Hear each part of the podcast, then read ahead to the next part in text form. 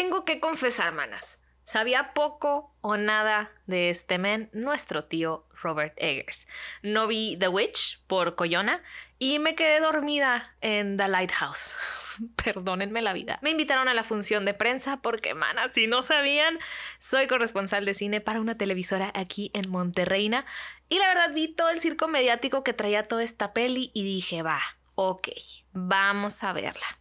¿Qué tan mamadora debe ser, güey? ¿Qué, ¿Qué, actitud debo poner frente a esta película? Tenía miedo, la verdad, de no poder sentarme aquí y platicárselas. Y creo que ha sido su película más friendly al momento.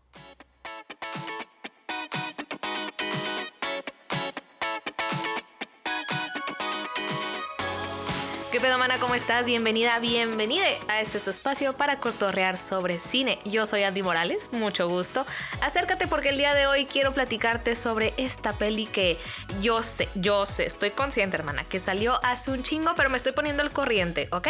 De esta peli que literalmente me dejó en completo shock. Todavía la recuerdo. Te lo juro que no podía cerrar mis ojos y mi boca así toda tensa, la dentadura de tanto hacer así como la cara de what the fuck estoy viendo, no me está, ¿qué está, qué está? Eh, así, ah, o sea, muchos pensamientos pasaron por mi mente. Así que empecemos con la chorcha.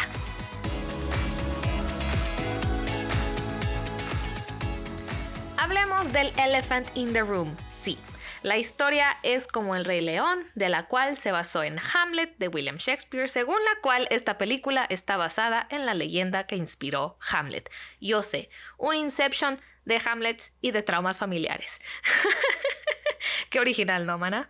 Pero no importa cuántas veces me adapten esta historia, lo interesante siempre será ver el cómo de las cosas y su por qué.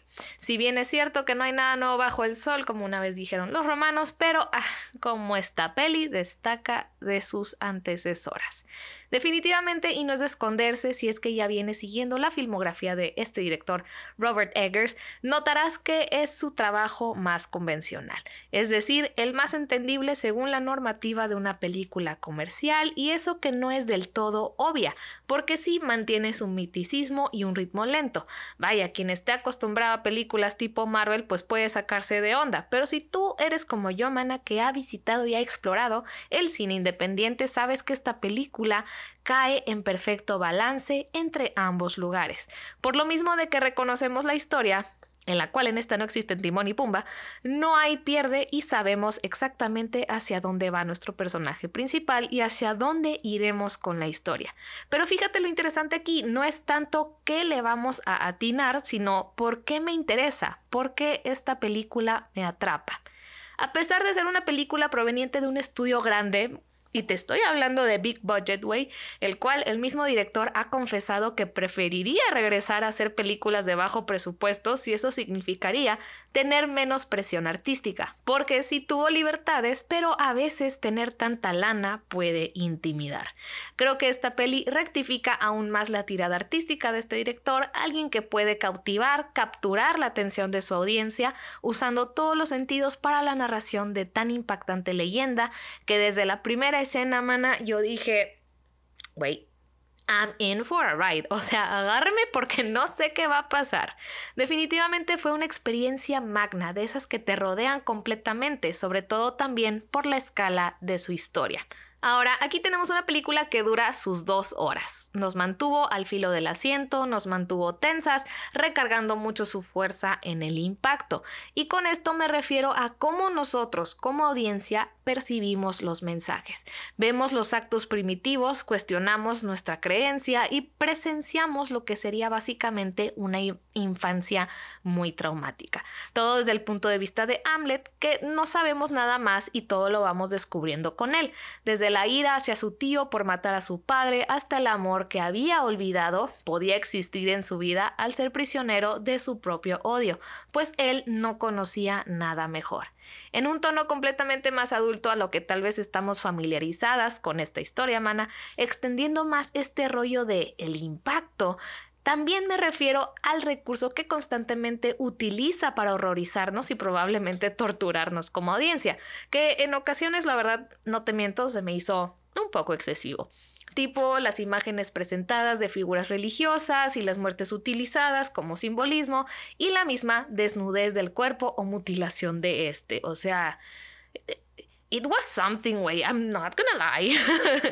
el mismo hecho de que todo esto estuviera tan bien investigado, documentado, el dialecto, el vestuario, diseño de producción, te hace pensar que estás contemplando algo mucho más allá y como audiencia nuevamente e impacta e intimida. La película como tal quiere que le sigas el pedo a la historia en chingamana, por lo que pues está interesante la transformación de Hamlet y dónde terminará nuestro personaje. Nos pide ver este viaje de alguien que ha estado tan sesgado por un luto que no ha sabido procesar, por una ideología familiar patriarcal, donde también se olvida de quién es jurando convertirse en un vengador, cuando no está ni cerca de saber la verdad, cuestionando también su propia hombría. Un velo que logra quitarse por una chica que conoce, obviamente tenía que ser una mujer, Olga, que por cierto, qué impresionantes actuaciones las de todo el elenco. Ethan Hawke, Willem Dafoe, Nicole Kidman. Que, qué chistosa, güey, la verdad. O sea, en Big Little Lies, ella y Alexander Skarsgård son esposos. y en esta película son madre e hijo incestuosos. What the fuck. Pero la cereza del pastel es la química este entre este men Skarsgård y Anya Taylor-Joy. La sensibilidad con la que fueron manejadas sus escenas íntimas estaba viendo yo arte. Creo es un nivel que muchos actores desearían aspirar trabajar en, pues el nivel de complejidad que restriega es increíble. Como les decía, la peli sin duda se arraiga en estos traumas familiares que van pasando a sus descendientes, donde la venganza se hace tradición y todo se vuelve muy pasional. No se piensa con la cabeza, sino con instinto, y es algo que se me quedó muy pegado de la cinta, mana. Esta frase que dicen perros, o refiriéndose a animales, que desean ser hombres. Quedé fascinada por este retrato de la vida vikinga, las tradiciones según cada tribu, sus figuras religiosas, el dialecto, obviamente aquí pues por, propósitos de entendimiento de la película mezclado con el inglés, la misma monstruosidad que puede cargar el humano y cómo los sentimientos pueden carcomer a uno y afectar a quienes rodea. Una peli que sin duda supo depender de su propio balance, jugando con lo experimental dentro de una narrativa un poco más común. Definitivamente algo que a lo mejor el mismo director no esperaba que tuviera tanto recibimiento positivo y una gran reacción de su audiencia. Aunque a veces parece caer en ritmo y el exceso de shock value, sin duda The Northman logra transmitir este sentido de autoría sobre una historia la cual creíamos conocer, inteligentemente dirigida, diálogos poderosos y a la vez simbólicos, con una fotografía que vuelve tangible aquello que parece lejano a nosotras. Así que, mana, yo le doy a esta película 4.5 Andy Stars de 5 en entretenimiento e igualmente cinematográficamente hablando 4.5 Andy Stars de 5.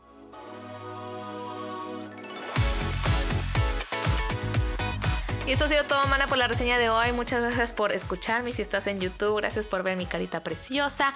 Ojalá llegues con bien a tu destino y recuerda que puedes seguirme en todas mis redes sociales que te dejo en las description boxes de estos episodios de aquí en la plataforma que estés escuchando. Y pues nada, mana, te mando un abrazote y te espero en la próxima reseña. Hasta la próxima.